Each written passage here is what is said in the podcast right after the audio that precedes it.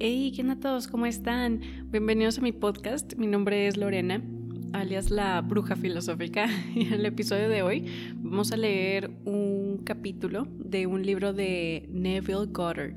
Vamos a leer el primer capítulo del libro Imaginación despierta. Este es un libro bastante conocido de Neville Goddard. Creo que en este libro él empezó a hablar acerca de, de o sea, él, promueve, empezó a, a promover esta idea de cómo es que creamos todo en base a nuestra imaginación, ¿no? Que ahorita es un concepto bastante popular, el decir solo visiona, o sea, ten visión, ten imaginación, mantén la visión, no pierdas tu hacia lo que tú quieres lograr, tu enfoque, ¿no? ¿Cómo hacemos esto con la imaginación? Y él empezó a, presentar esta idea en este libro, ¿no? Neville Goddard es un maestro de creación de la realidad, es un maestro de ley de la atracción.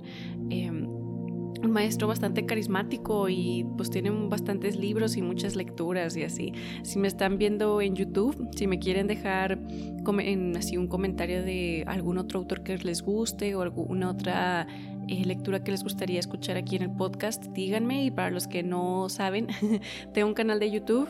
Em, en YouTube me llamo Lorena, la bruja filosófica, igual. Igual que aquí, solo con el Lorena. Y bueno, también tengo una página web en donde estamos hablando de material esotérico un poco más avanzado y todo lo que no puedo hablar en plataformas, pues todo lo que no puedo decir en YouTube y lo que no puedo hacer aquí en este podcast o en Instagram o así. Em, todo lo que es considerado así como controversial o así, lo estoy hablando en, mi página web que es labrujafilosófica.com por si alguien está interesado en material acá un poco más, más avanzado. Pero bueno, vamos a empezar con el primer capítulo de este libro. Imaginación despierta fue escrito en 1954 y el primer capítulo tiene por título ¿Quién es tu imaginación? Como una pregunta, ¿quién es tu imaginación?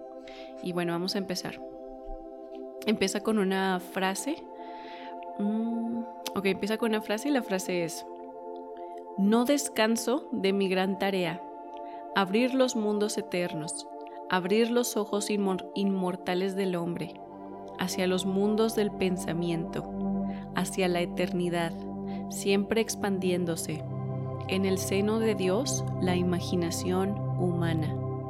Blake, Jerusalén, 5.18.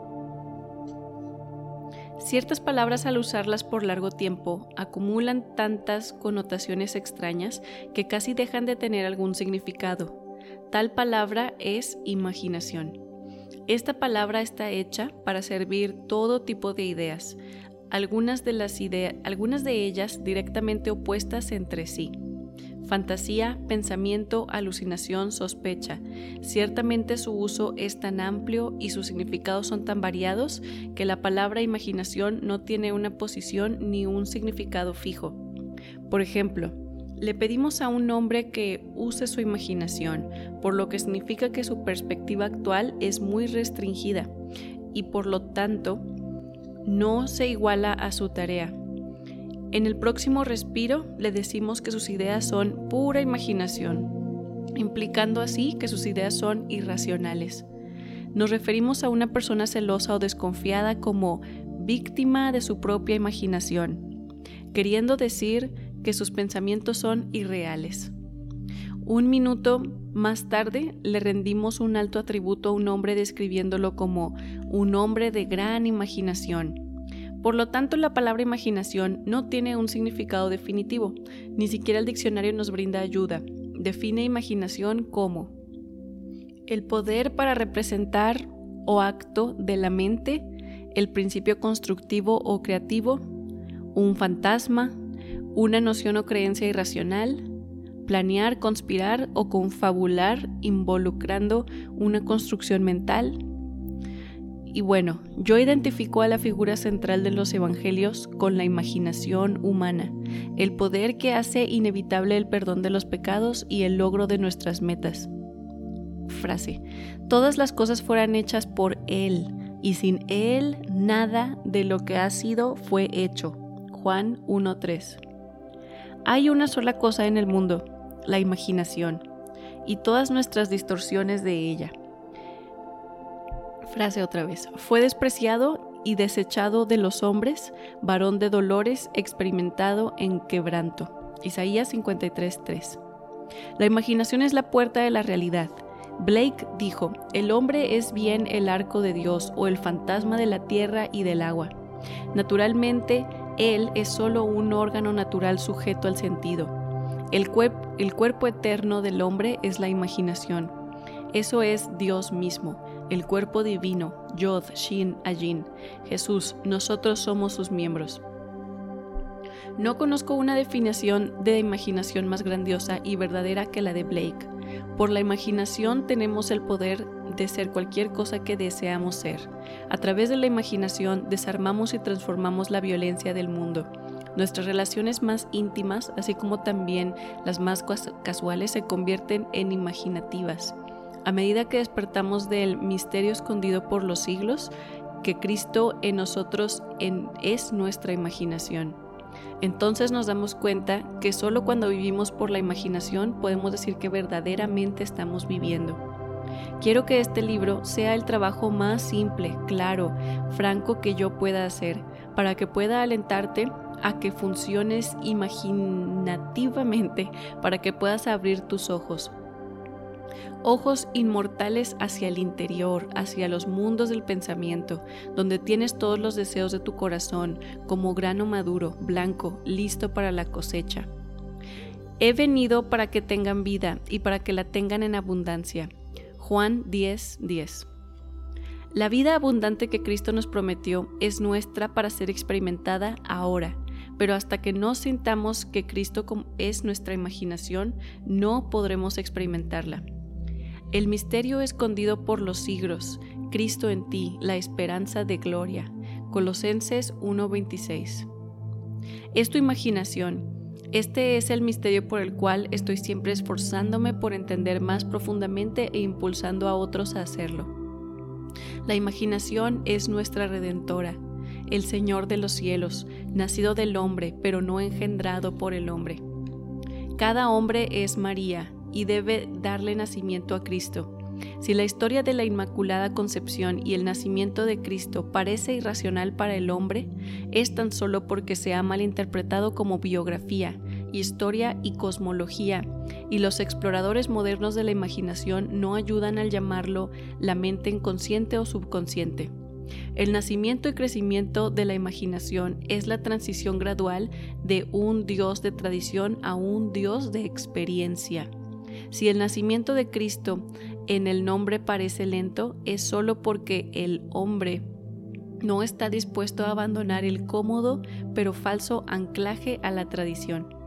Cuando la imaginación es descubierta como el primer principio de la religión, la piedra del entendimiento literal habrá sentido la vara de Moisés, y como la roca de Sión provee el agua del significado psicológico para saciar la sed de la humanidad, y todos aquellos que tomen la copa ofrecida y vivan una vida de acuerdo a esa verdad transformarán el agua del significado psicológico en el vino del perdón.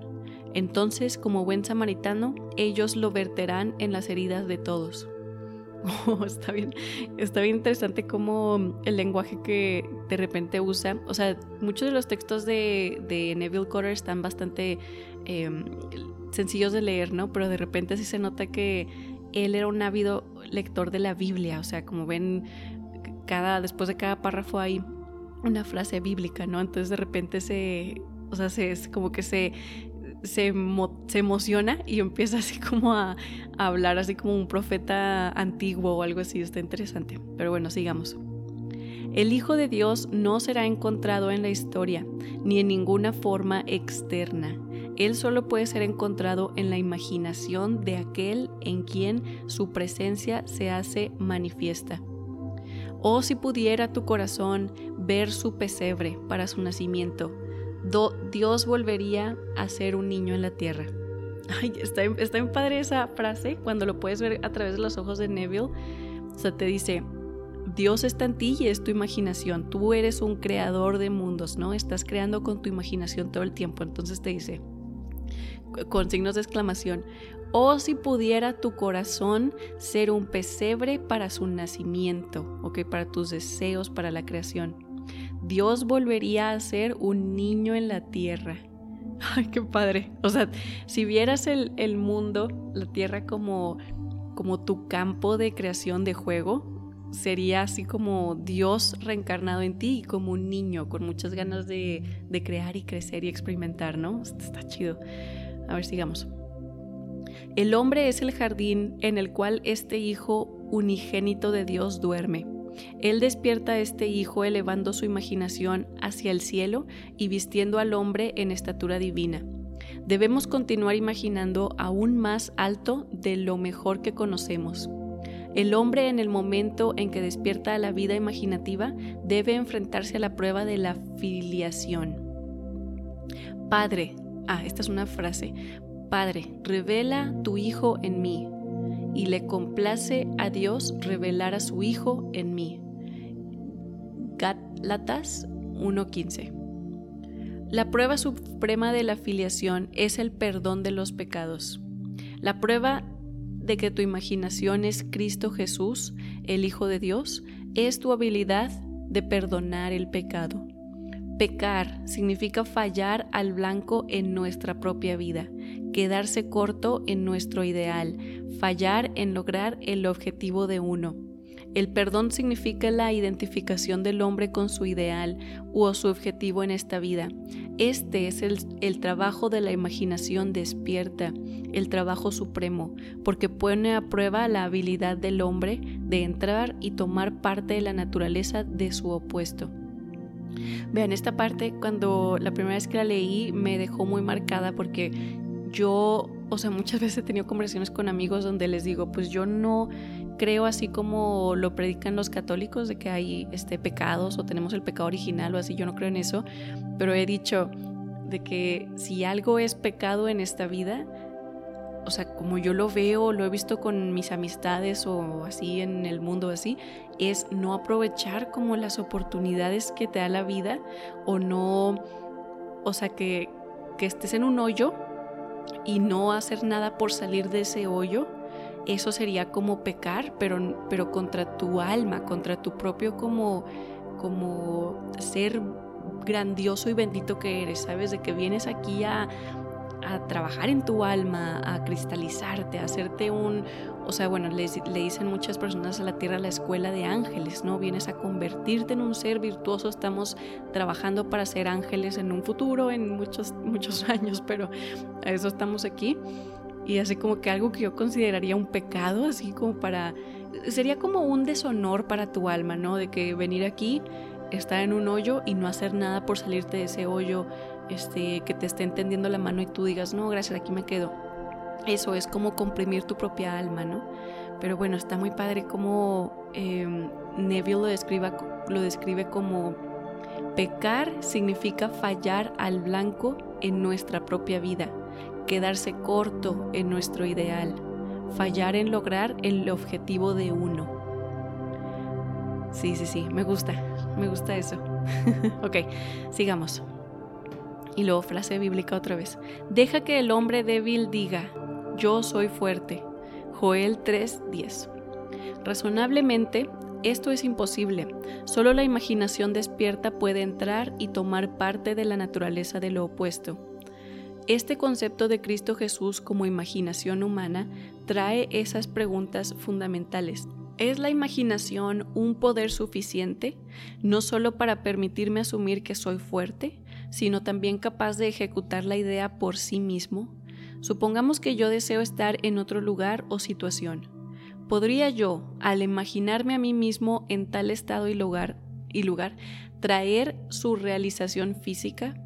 Supongamos que yo no puedo pagar el viaje y supongamos que mi actual estatus social y económico se opone a la idea de que yo quiero realizar tal viaje.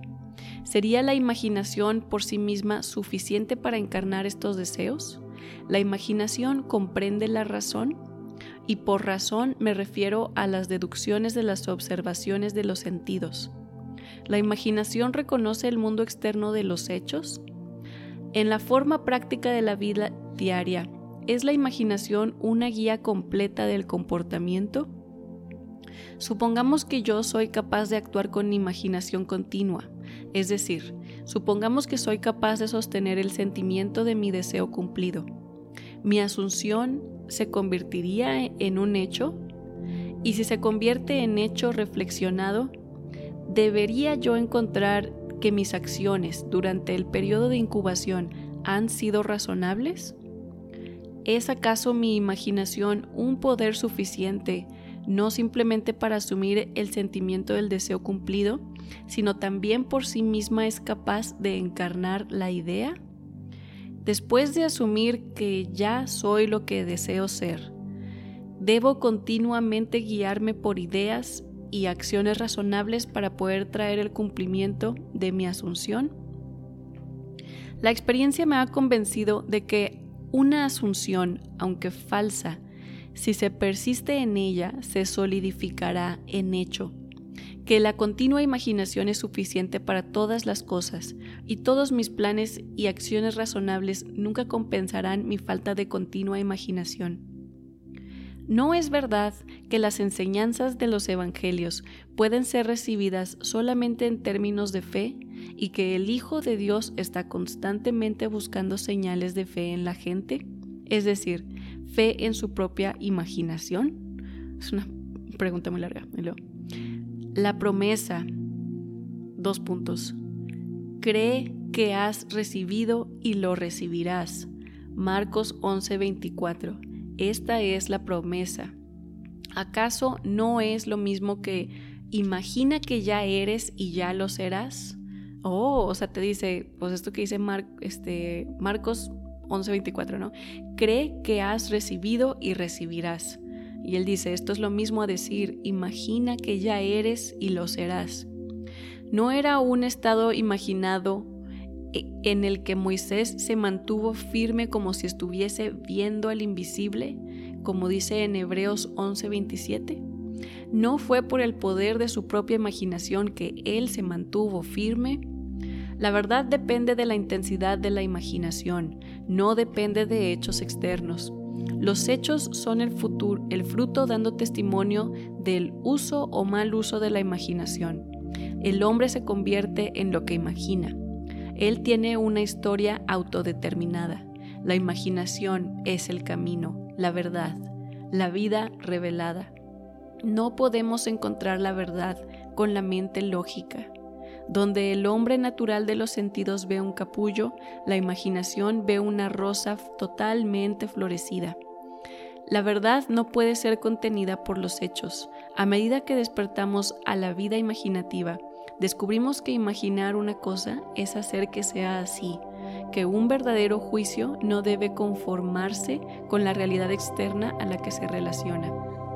Un hombre imaginativo no niega la realidad del mundo externo de los sentidos, el mundo de las apariencias, pero él sabe que el mundo interno de la continua imaginación es la fuerza por la cual el mundo externo de los sentidos de las apariencias se manifiesta. Él ve el mundo externo y todos sus acontecimientos como proyecciones del mundo interno de la imaginación. Para él, todo es una manifestación de la actividad mental que sucede en la imaginación del hombre sin que el razonable hombre de los sentidos sea consciente de ello, pero se da cuenta que cada hombre debe hacerse consciente de su actividad interna y ver la relación entre el mundo interno casual de la imaginación y el mundo externo sensorial de los efectos. Es una cosa maravillosa descubrir que puedes imaginarte a ti mismo en el estado de tu deseo cumplido y escapar de la cárcel que construye la ignorancia. El hombre real es una magnífica imaginación. Es este ser el que debe ser despertado. Y luego frase, despierta, tú que duermes, levántate de entre los muertos y Cristo te alumbrará. Efesios 5:14. En el momento en que el hombre descubre que su imaginación es Cristo, él realiza actos que en este nivel solo pueden ser llamados milagros. Pero hasta que el hombre tenga el sentido de Cristo como su imaginación, frase, tú no me escogiste a mí, yo te he escogido. Juan 15, 16. Él verá todo en pura objetividad sin ninguna relación subjetiva, sin darse cuenta de que todo lo que él encuentra es parte de sí mismo.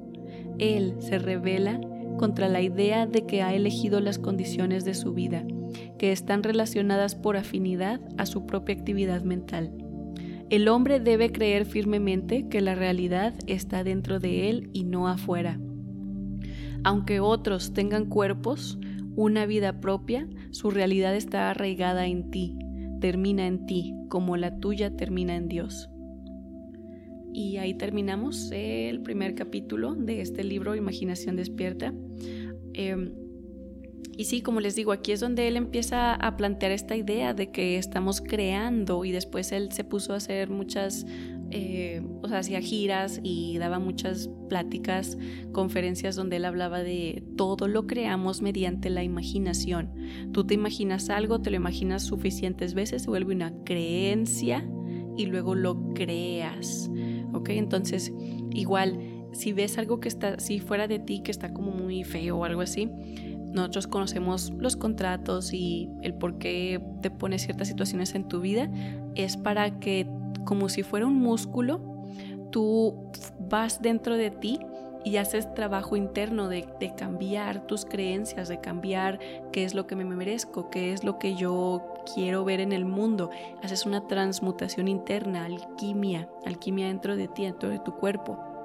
¿Ok? Dentro de tu alma, tus energías, y luego vuelves así a abrir los ojos y tu mundo material así se, se debió haber transformado como, este, como un eh, como una simulación o algo así, ¿no? Pero bueno, em, e, esto es el proceso de pulir nuestra alma. O sea, siempre vamos a ver cuando ves cosas fuera de ti que te duelen o algo así, es el principio de, bueno, están, están ahí en tu, en tu realidad, no para torturarte, no para hacerte sentir mal, no para, no, es para como forzarte a ir adentro para ver, ok, ¿por qué me duele esto? ¿Por qué lo estoy viviendo? ¿Por qué estoy presenciando que hay que pulir en mi alma? Y ese trabajo energético es lo que nos hace como, este, o vas a o sea, percibir una purga energética en ti, o sea, que, que te pongas como que a, a, sacar, a llorar a algo, a este, indagar en algún, algún dolor psicológico que te hayan puesto o algo así, es esa, esa purga, te quitas así como una capa de mentiras que nos contamos del ego y, y sueltas, sueltas esa información que ya no te, es ese esa programación, esa versión tuya pasada, la sueltas y vamos subiendo de vibración, vamos subiendo de energía, ¿no? Pero bueno, sí, este, este libro está muy bueno, se los recomiendo, Imaginación Despierta.